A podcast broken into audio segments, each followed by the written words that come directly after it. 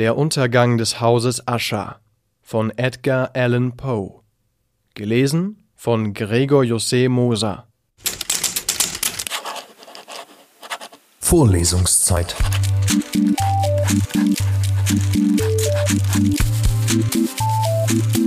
Der Geschichten-Podcast für jede Gelegenheit.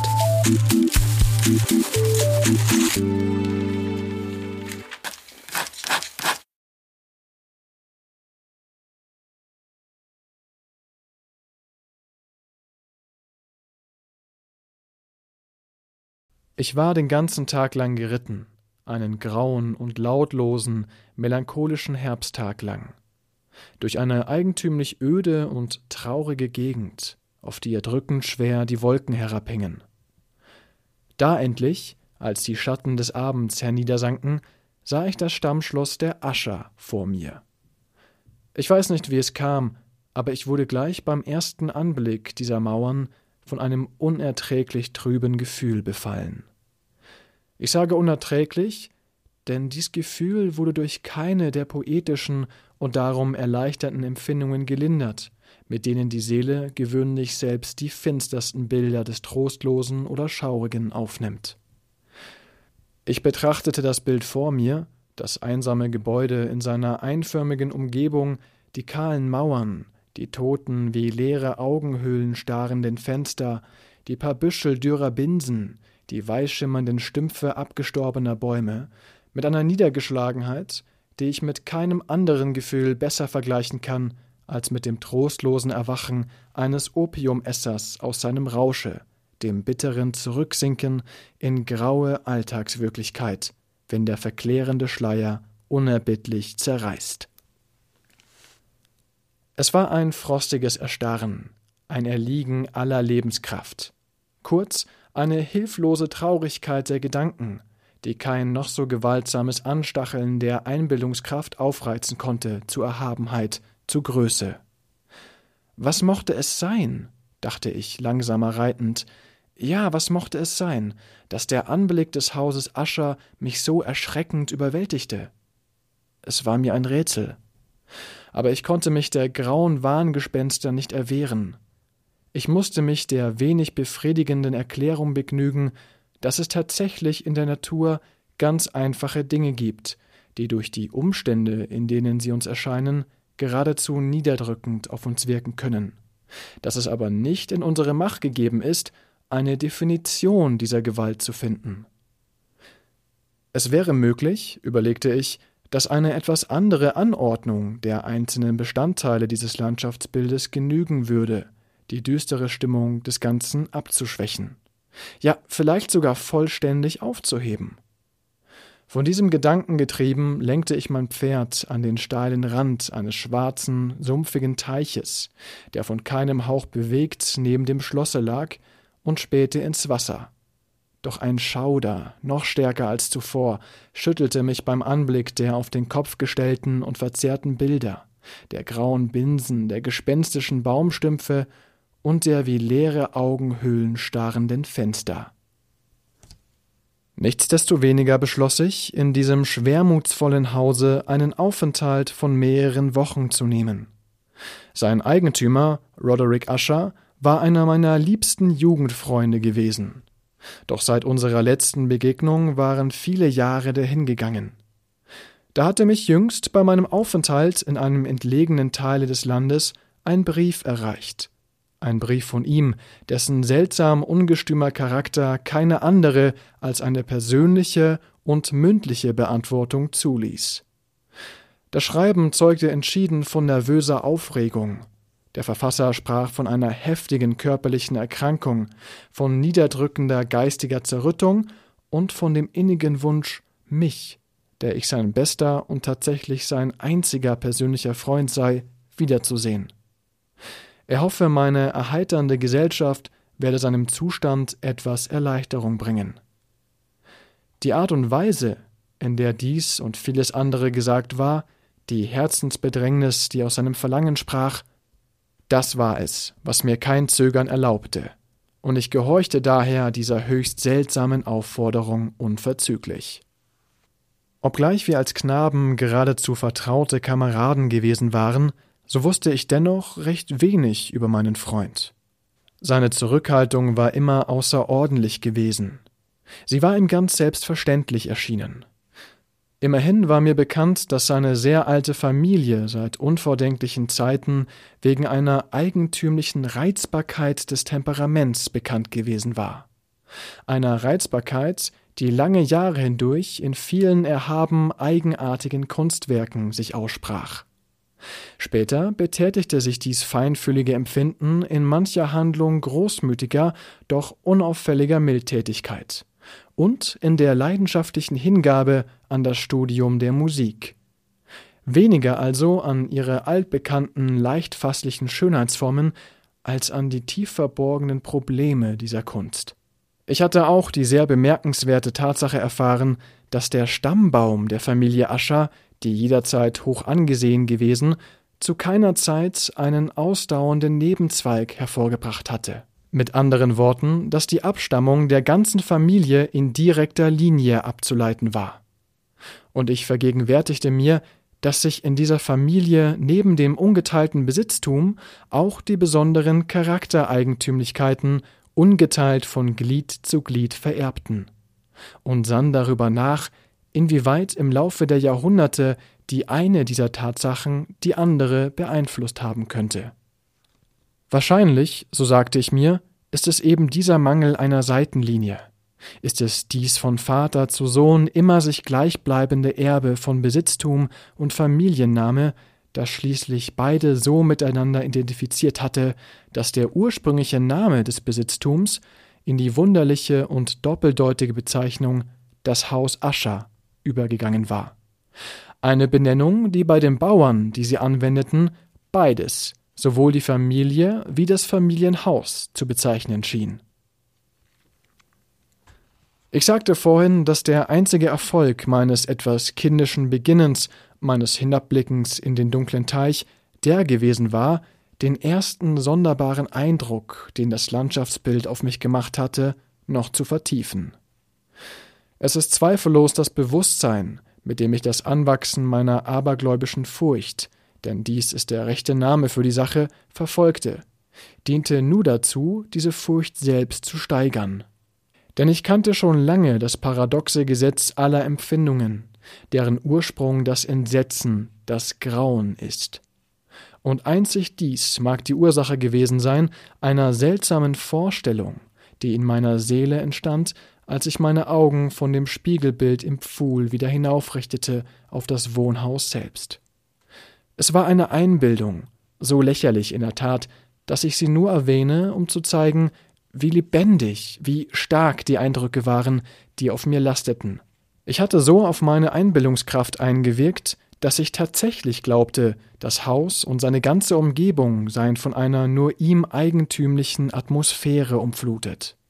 Eine Atmosphäre, die zu der Himmelsluft keinerlei Zugehörigkeit hatte sondern die emporgedunstet war aus den vermorschten Bäumen, den grauen Mauern und dem stummen Pfuhl, ein giftiger, geheimnisvoller, trüber Träger, kaum wahrnehmbarer bleifarbener Dunst. Von meinem Geist abschüttelnd, was Traum gewesen sein musste, prüfte ich eingehender das wirkliche Aussehen des Gebäudes. Das Auffallendste an ihm schien mir sein beträchtliches Alter zu sein. Die Zeitläufe hatten ihm seine ursprüngliche Farbe genommen. Ein winzig kleiner Pilz hatte alle Mauern wie mit einem Netzwerk überzogen, dessen feinmaschiges Geflecht von den Dachtraufen herabhing. Doch von irgendwelchem außergewöhnlichen Verfall war das Gebäude noch weit entfernt. Kein Teil des Mauerwerks war eingesunken, und die noch vollkommen erhaltene Gesamtheit stand in seltsamen Widerspruch zu der bröckelnden Schadhaftigkeit der einzelnen Steine. Das Haus stand gleichsam da wie altes Holzgetäfel, das in irgendeinem unbetretenen Gewölbe viele Jahre lang vermoderte, ohne dass sie ein Lufthauch von draußen es berührte, und das darum in all seinem inneren Verfall stattlich und lückenlos dasteht. Außer diesen Zeichen eines allgemeinen Verfalls bot das Haus jedoch nur wenige Merkmale von Baufälligkeit. Vielleicht hätte allerdings ein scharf prüfender Blick einen kaum wahrnehmbaren Riss entdecken können, der an der Frontseite des Hauses vom Dach im Zickzack die Mauer hinunterlief, bis er sich in den trüben Wassern des Teiches verlor.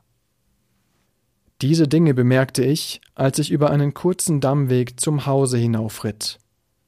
Ein wartender Diener nahm mein Pferd, und ich trat unter den gotisch gewölbten Torbogen der Halle. Ein Kammerdiener mit leichtem, leisem Schritt führte mich schweigend durch dunkle und gewundene Gänge in das Arbeitszimmer seines Herrn.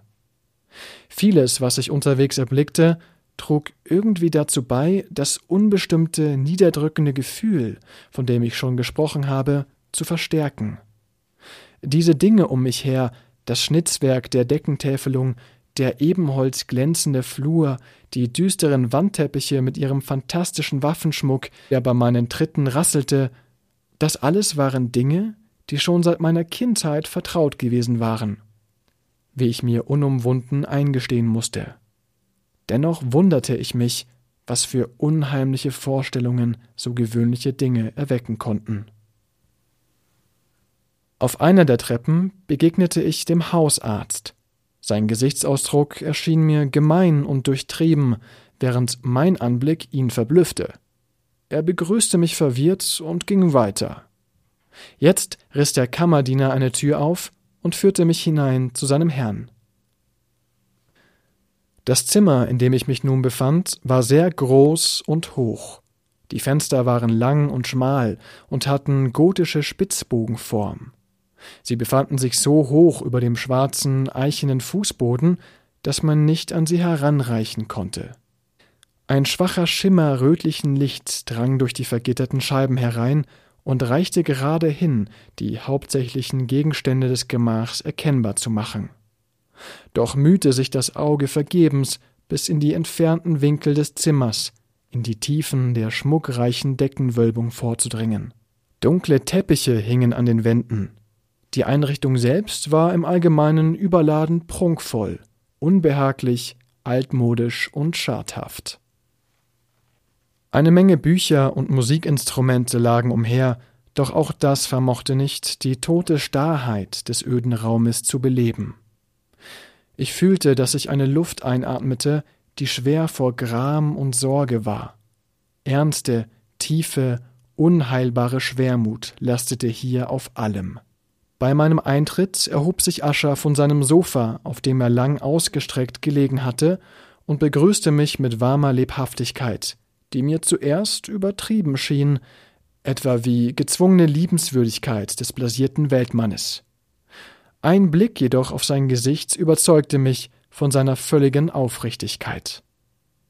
Wir setzten uns, und da er nicht gleich sprach, betrachtete ich ihn minutenlang und wurde von Mitleid und Grauen ergriffen. Sicherlich, kein Mensch hatte sich je in so kurzer Zeit so schrecklich verändert wie Roderick Usher. Nur mit Mühe gelang es mir, die Identität dieser gespenstischen Gestalt da vor mir mit dem Gefährten meiner Kindheit festzustellen. Doch seine Gesichtsbildung war immer merkwürdig und auffallend gewesen, eine leichenhafte Blässe, große, klare und unvergleichlich leuchtende Augen, Lippen, die etwas schmal und sehr bleich waren, aber von ungemein schönem Schwunge, eine Nase von edelzartem Schnitt, doch mit ungewöhnlich breiten Nüstern, ein schön gebildetes Kinn, dessen wenig kräftige Form einen Mangel an sittlicher Energie verriet, und Haare, die feiner und zarter waren als Spinnenfäden. Diese einzelnen Züge, verbunden mit einer massigen Kraft und Breite der Stirn über den Schläfen, bildeten ein Antlitz, das man wohl nicht leicht vergessen konnte.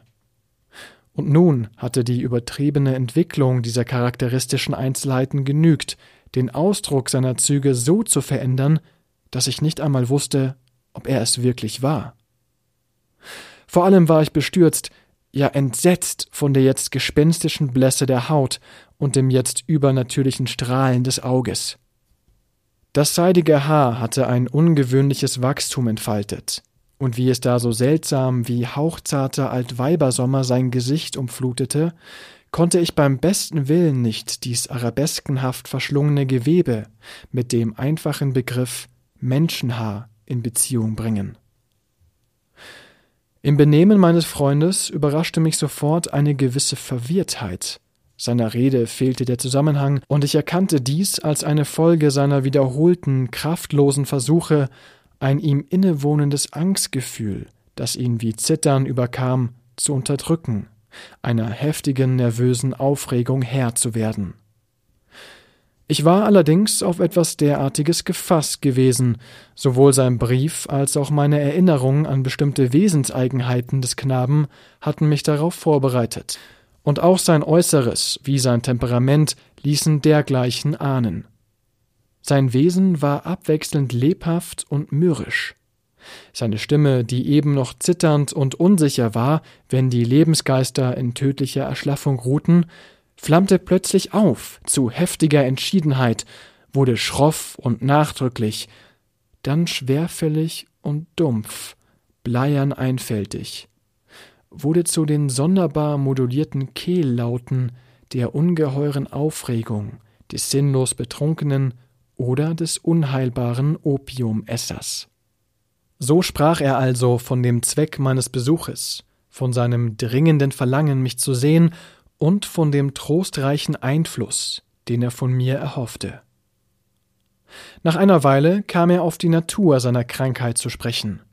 Es war, sagte er, ein ererbtes Familienübel, ein Übel, für das ein Heilmittel zu finden, er verzweifle. Nichts weiter als nervöse Angegriffenheit, fügte er sofort hinzu, die zweifellos bald vorübergehen werde. Sie äußere sich in einer Menge unnatürlicher Erregungszustände, Einige derselben, die er mir nun beschrieb, verblüfften und erschreckten mich. Doch mochte an dieser Wirkung seine Ausdrucksweise, die Form seines Berichtes schuld sein. Er litt viel unter einer krankhaften Verschärfung der Sinne. Nur die geschmackloseste Nahrung war ihm erträglich, als Kleidung konnte er nur ganz bestimmte Stoffe tragen. Jeglicher Blumenduft war ihm zuwider. Selbst das schwächste Licht quälte seine Augen, und es gab nur einige besondere Tonklänge, und diese nur von Saiteninstrumenten, die ihn nicht mit Entsetzen erfüllten. Ich sah, dass er der Furcht, dem Schreck, dem Grauen sklavisch unterworfen war. Ich werde zugrunde gehen, sagte er. Ich muss zugrunde gehen an dieser beklagenswerten Narrheit. So, so nicht anders wird mich der Untergang ereilen. Ich fürchte die Ereignisse der Zukunft, nicht sie selbst, aber ihre Wirkungen. Ich schaudere bei dem Gedanken, irgendein ganz geringfügiger Vorfall könnte die unerträgliche Seelenerregung verschlimmern. Ich habe wirklich keinen Schauder vor der Gefahr, nur vor ihrer unvermeidlichen Wirkung, vor dem Schrecken. In diesem entnervten, in diesem bedauernswerten Zustand fühle ich, dass früher oder später die Zeit kommen wird, da ich beides, Vernunft und Leben, hingeben muss, verlieren im Kampf mit dem grässlichen Phantom Furcht. Noch einen anderen sonderbaren Zug seiner geistigen Verfassung erfuhr ich nach und nach aus abgerissenen, unbestimmten Andeutungen. Er war hinsichtlich des Hauses, das er bewohnte, in gewissen abergläubischen Vorstellungen befangen. Schon seit Jahren hatte er sich nicht mehr aus dem Hause herausgewagt. Infolge eines Einflusses, dessen eingebildete Wirkung er mir in so unbestimmten, schattendunklen Worten mitteilte, dass ich sie hier nicht wiedergeben kann. Wie er sagte, hatten einige Besonderheiten in der Bauart und dem Baumaterial seines Stammschlosses in dieser langen Leidenszeit auf seinen Geist Einfluss erlangt. Einen Einfluss also, den das Physische der grauen Mauern und Türme und des trüben Pfuhls, in den sie alle hinabstarrten, auf seine Psyche ausübte. Jedoch gab er zögernd zu, dass die seltsame Schwermut, unter der er leide, einer natürlicheren, gewissermaßen handgreiflicheren Ursache zugeschrieben werden könne, nämlich der schweren und langwierigen Krankheit, ja der offenbar nahen Auflösung einer zärtlich geliebten Schwester, der einzigen Gefährtin langer Jahre, der letzten und einzigen Verwandten auf Erden.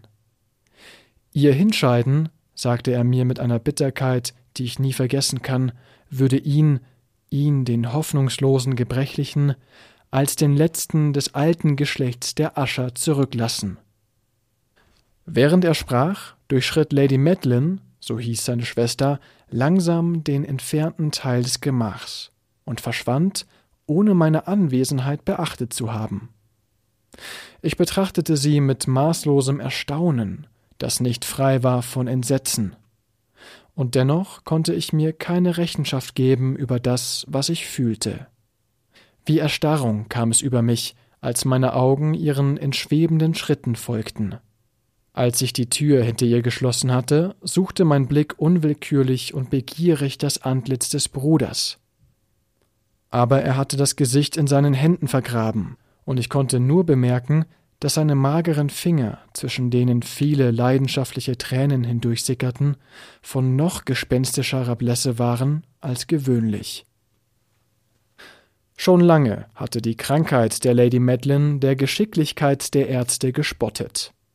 Eine beständige Apathie, ein langsames Hinwelken und häufige, wenn auch vorübergehende Anfälle, vermutlich kataleptischer Natur. Das war die ungewöhnliche Diagnose. Bislang hatte sie standhaft der Gewalt der Krankheit getrotzt und war noch nicht bettlägerig geworden. Am Tage meiner Ankunft aber unterlag sie gegen Abend der vernichtenden Macht des Zerstörers. So berichtete mir ihr Bruder des Nachts in unaussprechlicher Aufregung.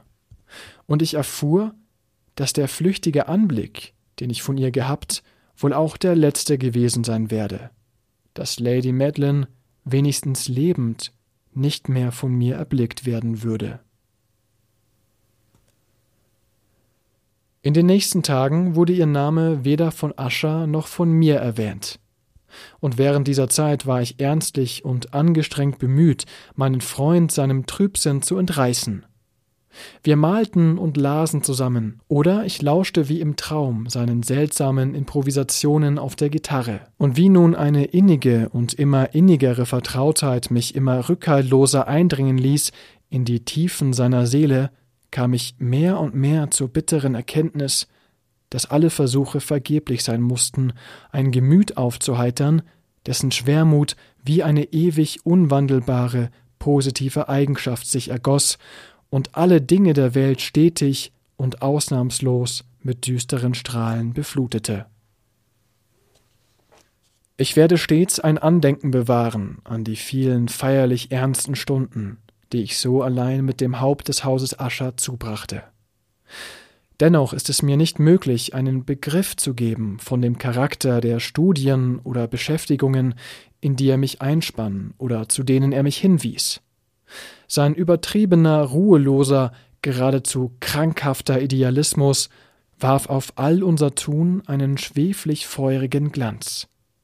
Seine langen, improvisierten Klagegesänge werden mir ewig in den Ohren klingen. Unter anderem habe ich in schmerzlichster, quälendster Erinnerung eine seltsame Variation, eine Paraphrase zu Karl Maria von Webers letzte Gedanken.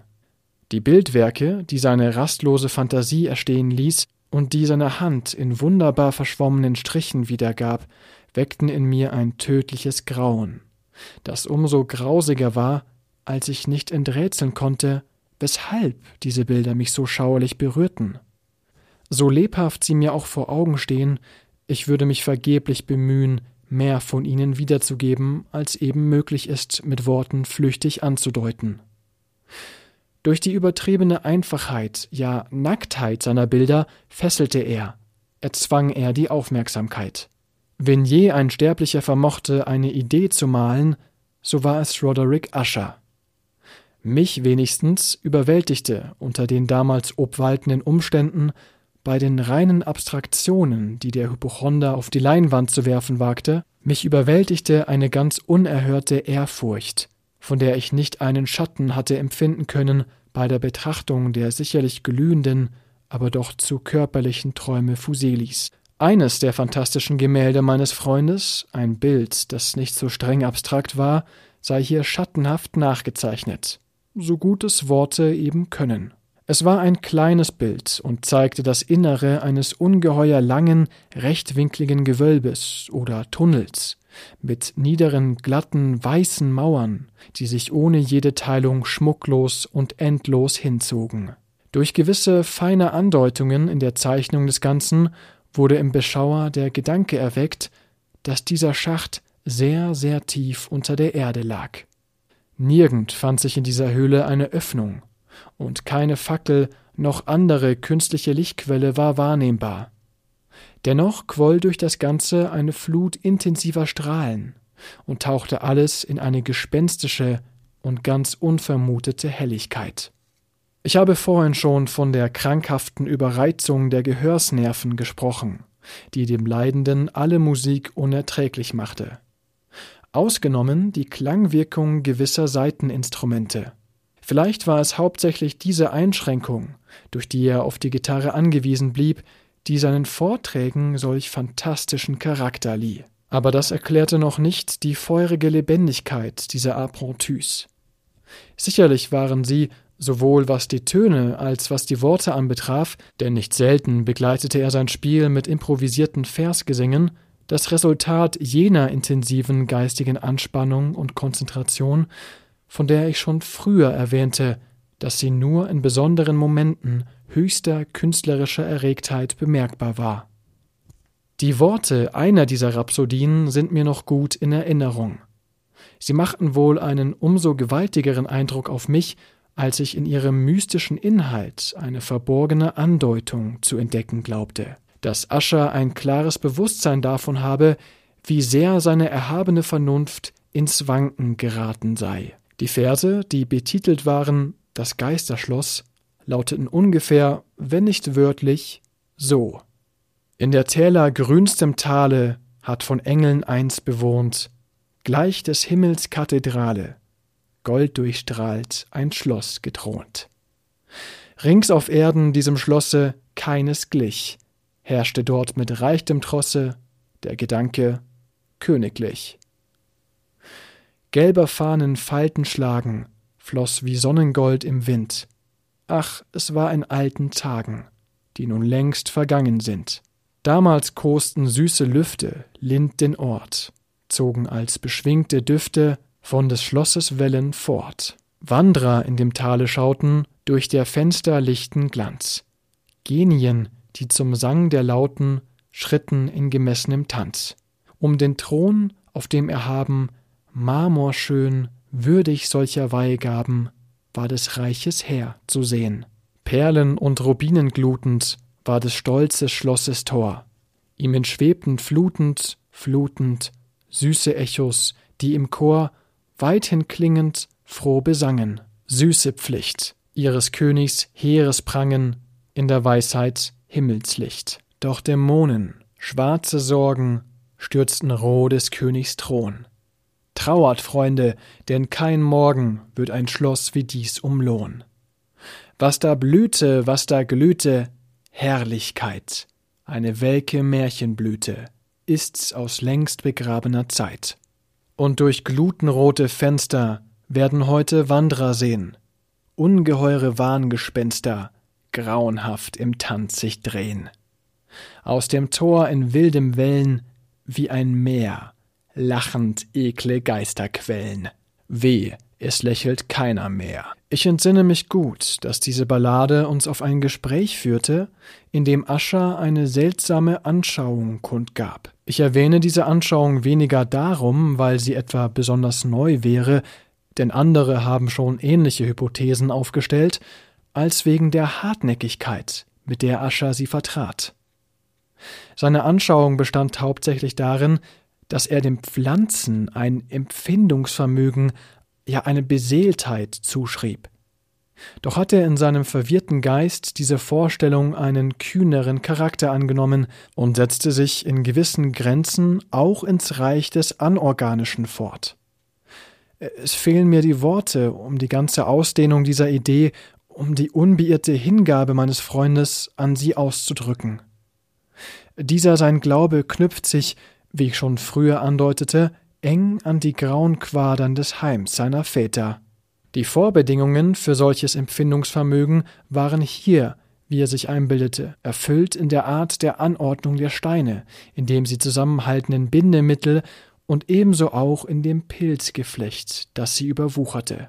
Ferner in den abgestorbenen Bäumen, die das Haus umgaben, und vor allem in dem nie gestörten, unveränderten Bestehen des Ganzen und in seiner Verdopplung in den stillen Wassern des Teiches. Der Beweis dieser Beseeltheit sei, so sagte er, zu erblicken, und als er das aussprach, schrak ich zusammen. In der hier ganz allmählichen, jedoch unablässig fortschreitenden Verdichtung der Atmosphäre, in dem eigentümlichen Dunstkreis, der Wasser und Welle umgab.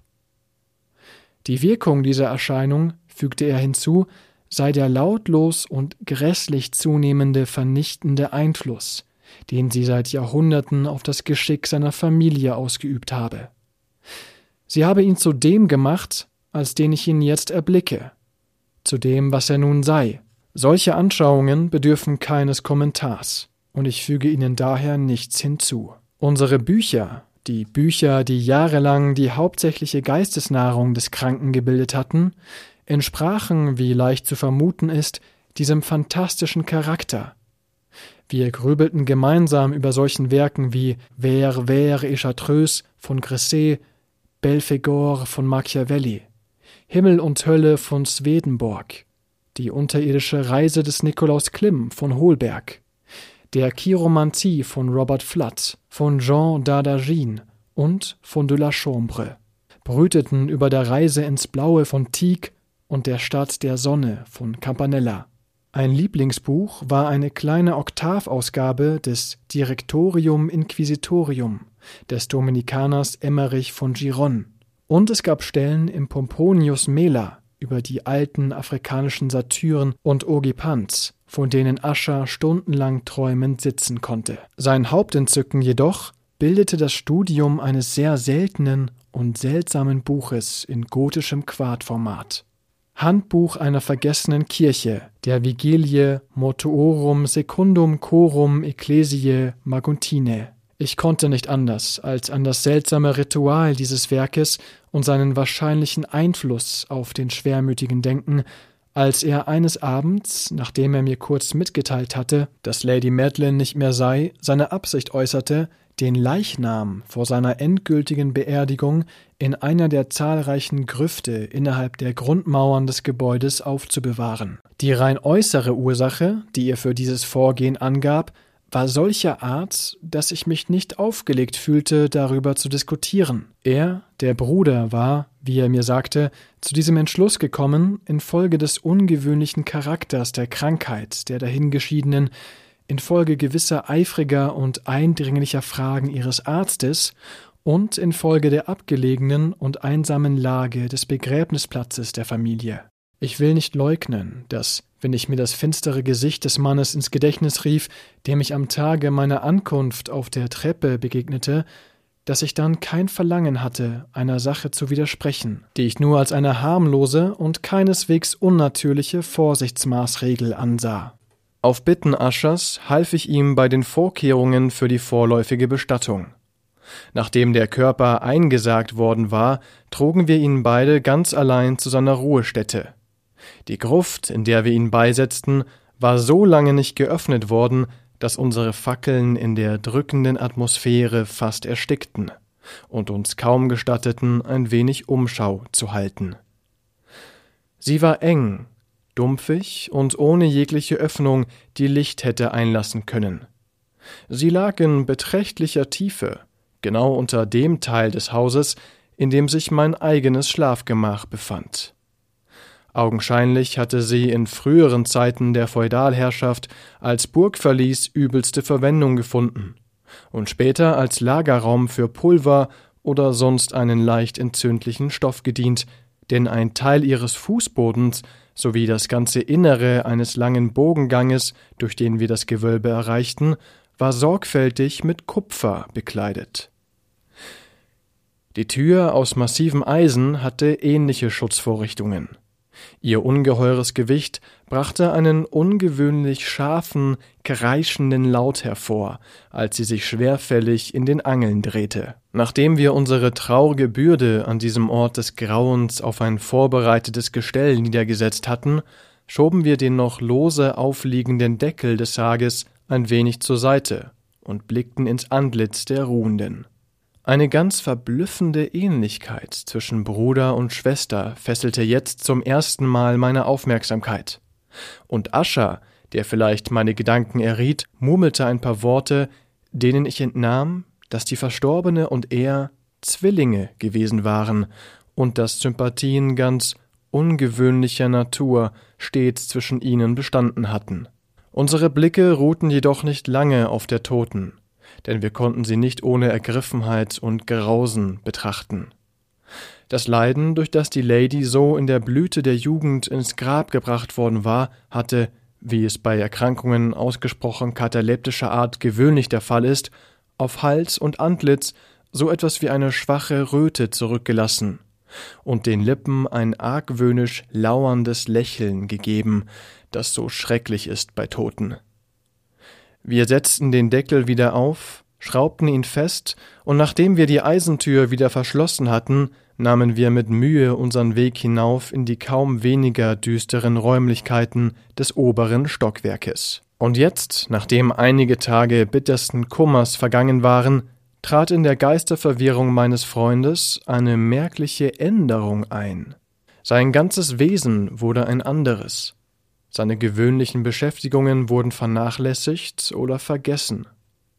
Er schweifte immer von Zimmer zu Zimmer mit eiligem, unsicherem und ziellosem Schritt. Die Blässe seines Gesichtes war womöglich noch gespenstischer geworden, aber der feurige Glanz seiner Augen war ganz erloschen. Die gelegentliche Heiserkeit seiner Stimme war nicht mehr zu hören, und ein Zittern und Schwanken wie von namenlosen Entsetzen durchbebte gewöhnlich seine Worte. Es gab in der Tat Zeiten, wo ich verneinte, sein unablässig arbeitender Geist kämpfe mit irgendeinem drückenden Geheimnis, zu dessen Bekenntnis er nicht den Mut finden könne. Zu anderen Zeiten wieder war ich gezwungen, alles lediglich als Äußerungen seiner seltsamen Krankheit aufzufassen. Denn ich sah, wie er stundenlang ins Leere starrte, und zwar mit dem Ausdruck tiefster Aufmerksamkeit, als lausche er irgendeinem eingebildeten Geräusch. Es war kein Wunder, dass sein Zustand mich erschreckte, mich ansteckte. Ich fühlte, wie sich ganz allmählich, doch unablässig seine seltsamen Wahnvorstellungen, die er mir niemals mitteilte, in mich hineinfraßen. Besonders in der Nacht des siebenten oder achten Tages nach der Bestattung der Lady Madeline in der Gruft, als ich mich sehr spät zum Schlafen zurückgezogen hatte, geschah es, dass ich die volle Gewalt dieser Empfindungen erfuhr. Kein Schlaf nahte sich meinem Lager, während die Stunden träge dahinkrochen. Ich bemühte mich, der Nervosität, die mich ergriffen hatte, Herr zu werden. Ich suchte mich zu überzeugen, dass an vielem, wenn nicht an allem, was ich fühlte, die unheimliche Einrichtung des Gemachs schuld sei. Denn es war unheimlich, wie die dunklen und zerschlissenen Wandteppiche, vom Atem eines nahenden Sturmes bewegt, stoßweise auf und niederschwankten und gegen die Verzierungen des Bettes raschelten. Aber meine Anstrengungen waren fruchtlos. Ein nicht abzuschüttelndes Grauen durchbebte meinen Körper, und schließlich hockte auf meinem Herzen ein Alp, ein furchtbarstes Entsetzen. Mit einem tiefen Atemzug rang ich mich frei aus diesem Bann und setzte mich im Bette auf. Ich spähte angestrengt in das undurchdringliche Dunkel des Zimmers und lauschte, wie getrieben von seltsamen, instinktiven Ahnungen auf gewisse dumpfe, unbestimmbare Laute, die, wenn der Sturm schwieg, in langen Zwischenräumen von irgendwoher zu mir drangen. Überwältigt von unbeschreiblichem Entsetzen, das mir ebenso unerträglich wie unerklärlich schien, warf ich mich hastig in die Kleider, denn ich fühlte, dass ich in dieser Nacht doch keinen Schlaf mehr finden würde, und versuchte, mich aus meinem jammervollen Zustand aufzuraffen, indem ich eilig im Zimmer auf und ab wandelte. Ich war erst ein paar Mal so hin und her gegangen, als ein leichter Tritt auf der benachbarten Treppe meine Aufmerksamkeit erregte. Ich erkannte sogleich Aschers Schritt. Einen Augenblick später klopfte er leise an meiner Tür und trat mit einer Lampe in der Hand ein. Sein Gesicht war wie immer leichenhaft blass, aber schrecklicher war der Ausdruck seiner Augen. Wie eine irrsinnige Heiterkeit flammte es aus ihnen, sein ganzes Gebaren zeigte eine mühsam gebändigte, hysterische Aufregung. Sein Ausdruck entsetzte mich, doch alles schien erträglicher als diese fürchterliche Einsamkeit, und ich begrüßte sein Kommen wie eine Erlösung. Und du hast es nicht gesehen? sagte er unvermittelt, nachdem er einige Augenblicke schweigend um sich geblickt hatte. Du hast es also nicht gesehen? Doch halt. Du sollst. Mit diesen Worten beschattete er sorgsam seine Lampe und lief dann an eins der Fenster, das er dem Sturm weit öffnete. Die ungeheure Wut des hereinstürmenden Orkans hob uns fast vom Boden empor. Es war wirklich eine sturmrasende, aber doch sehr schöne Nacht, eine Nacht, die grausig seltsam war in Schrecken und in der Pracht. Ganz in unserer Nachbarschaft musste sich ein Wirbelwind erhoben haben, denn die Windstöße änderten häufig ihre Richtung. Die ungewöhnliche Dichtigkeit der Wolken, die so tief hingen, als lasteten sie auf den Türmen des Hauses, verhinderte nicht die Wahrnehmung, dass sie wie mit bewusster Hast aus allen Richtungen herbeijagten und ineinander stürzten, ohne aber weiterzuziehen. Ich sage, selbst ihre ungewöhnliche Dichtigkeit verhinderte uns nicht, dies wahrzunehmen. Dennoch erblickten wir keinen Schimmer vom Mond oder von den Sternen, ebenso wenig aber einen Blitzstrahl. Doch die unteren Flächen der jagenden Wolkenmassen und alle uns umgebenden Dinge draußen im Freien glühten im unnatürlichen Licht eines schwach leuchtenden und deutlich sichtbaren gasartigen Dunstes, der das Haus umgab und einhüllte. Du darfst, du sollst das nicht sehen, sagte ich schaudernd zu Ascher, als ich ihn mit sanfter Gewalt vom Fenster fort zu einem Sessel führte. Diese Erscheinungen, die dich erschrecken, sind nichts Ungewöhnliches, es sind elektrische Ausstrahlungen, Vielleicht auch verdanken sie ihr gespenstisches Dasein der schwülen Ausdünstung des Teiches. Wir wollen das Fenster schließen, die Luft ist kühl und dir sehr unzuträglich. Hier, hier ist eines deiner Lieblingsbücher, ich will vorlesen, und du sollst zuhören, und so wollen wir diese fürchterliche Nacht zusammen verbringen. Der alte Band, den ich zur Hand genommen hatte, war der Mad Trist von Sir Launcelot Cunning. Aber ich hatte ihn mehr in traurigem Scherz als im Ernst Aschers Lieblingsbuch genannt. Denn in Wahrheit ist in seiner ungefügten und fantasielosen Weitschweifigkeit wenig, was für den scharfsinnigen, idealen Geist meines Freundes von Interesse sein konnte. Es war jedoch das einzige Buch, das ich zur Hand hatte, und ich nährte eine schwache Hoffnung, der aufgeregte Zustand des Hypochonders möge Beruhigung finden. Denn die Geschichte geistiger Zerrüttung weist solche Widersprüche auf, in den tollen Übertriebenheiten, die ich lesen wollte. Hätte ich wirklich aus der gespannten, ja leidenschaftlichen Aufmerksamkeit schließen dürfen, mit der er mir zuhörte oder zuzuhören schien, so hätte ich mir zu dem Erfolg meines Vorhabens Glück wünschen dürfen. Ich war an der Erzählung bei der altbekannten Stelle angelangt, wo Ethelred, der Held des Trist, nachdem er vergeblich friedlichen Einlass in die Hütte des Klausners zu bekommen versucht hatte, sich anschickt, den Eintritt durch Gewalt zu erzwingen. Hier lautet der Text, wie man sich erinnern wird, so.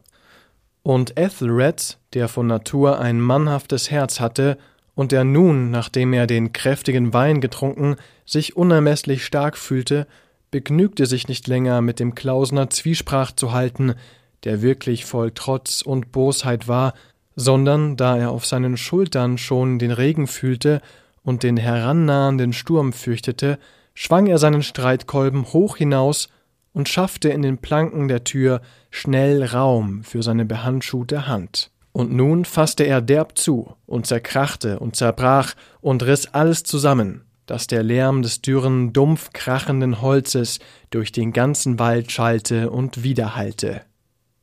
Bei Beendigung dieses Satzes fuhr ich auf und hielt mit Lesen inne, denn es schien mir so, obwohl ich sofort überlegte, dass meine erhitzte Fantasie mich getäuscht haben müsse, als kämen aus einem ganz entlegenen Teile des Hauses Geräusche her, die ein vollkommenes, sehr fernes Echo hätten sein können von jenem Krachen und Bersten, das Sir Launcelot so charakteristisch beschrieben hatte.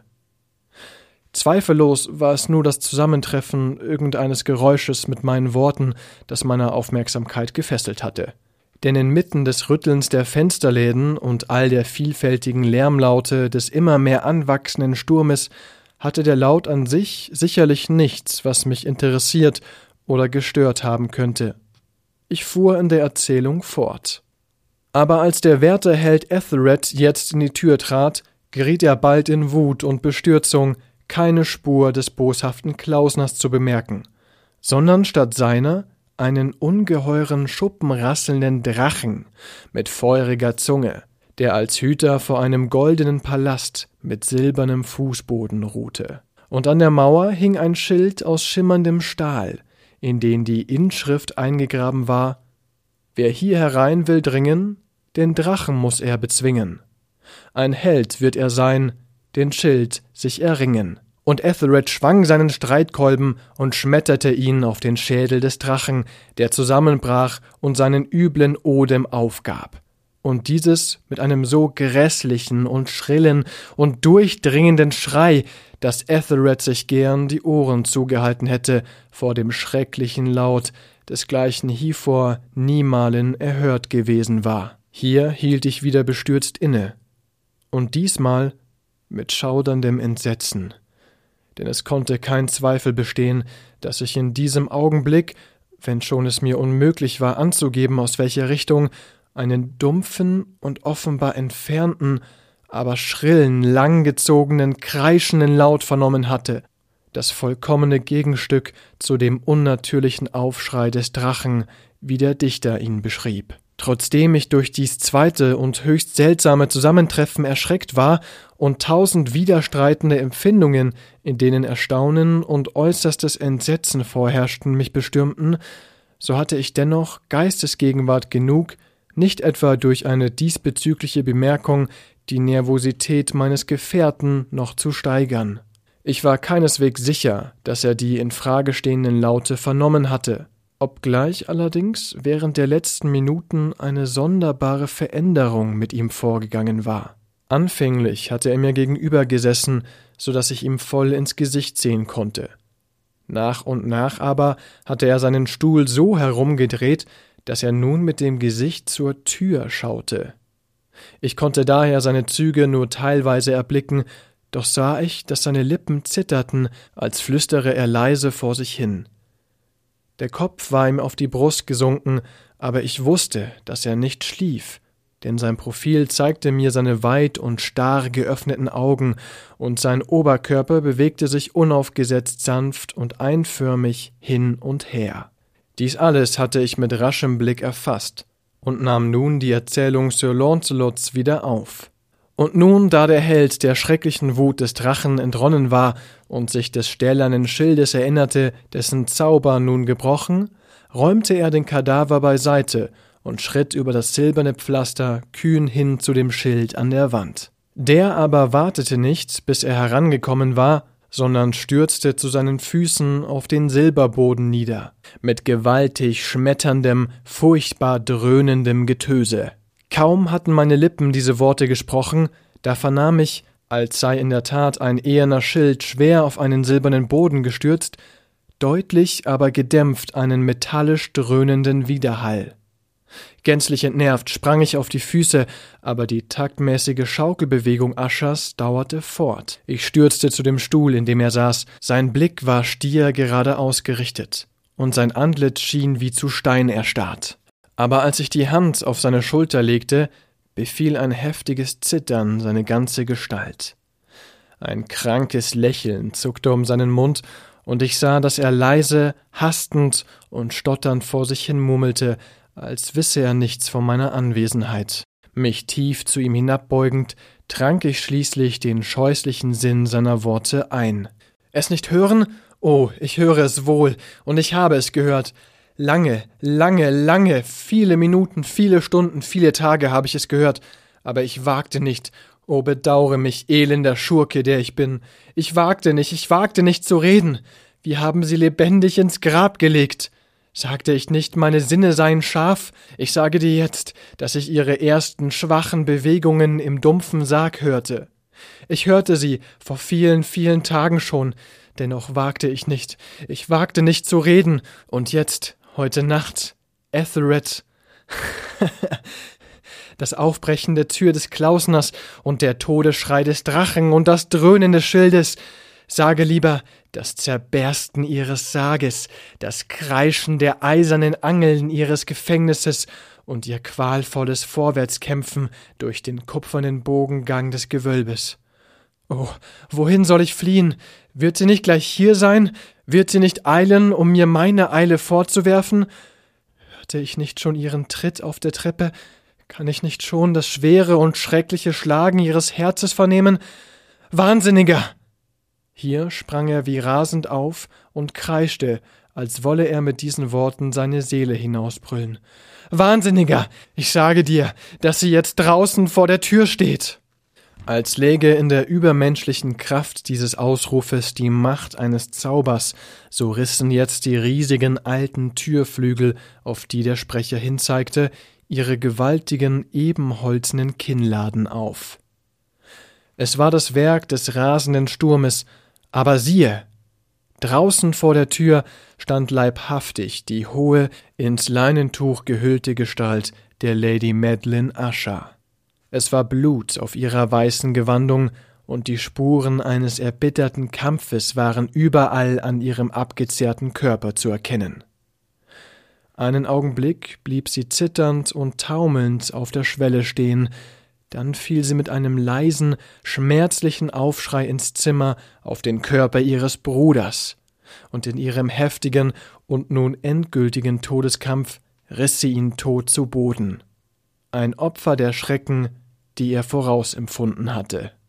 Wie verfolgt entfloh ich aus diesem Gemach und diesem Hause, Draußen tobte das Unwetter in unverminderter Heftigkeit, als ich den alten Teichdamm kreuzte. Plötzlich schoss ein unheimliches Licht quer über den Pfad, und ich blickte zurück, um zu sehen, woher ein so ungewöhnlicher Glanz kommen könne, denn hinter mir lagen allein das weite Schloss und seine Schatten. Der Strahl war Mondglanz, und der volle, untergehende, blutrote Mond schien jetzt hell durch den einst kaum wahrnehmbaren Riss, von dem ich bereits früher sagte, dass er vom Dach des Hauses im Zickzack bis zum Erdboden lief. Während ich hinstarrte, erweiterte sich dieser Riss mit unheimlicher Schnelligkeit. Ein wütender Stoß des Wirbelsturmes kam auf, das volle Rund des Satelliten wurde in dem breit aufgerissenen Spalt sichtbar. Mein Geist wankte, als ich jetzt die gewaltigen Mauern auseinanderbersten sah. Es folgte ein langes, tosendes Krachen, wie das Getöse von tausend Wasserfällen, und der tiefe und schwarze Teich zu meinen Füßen schloss sich finster und schweigend über den Trümmern des Hauses Ascha. Vorlesungszeit. Vorlesungszeit ist eine M945 Produktion. Ein Angebot der Media School Bayern.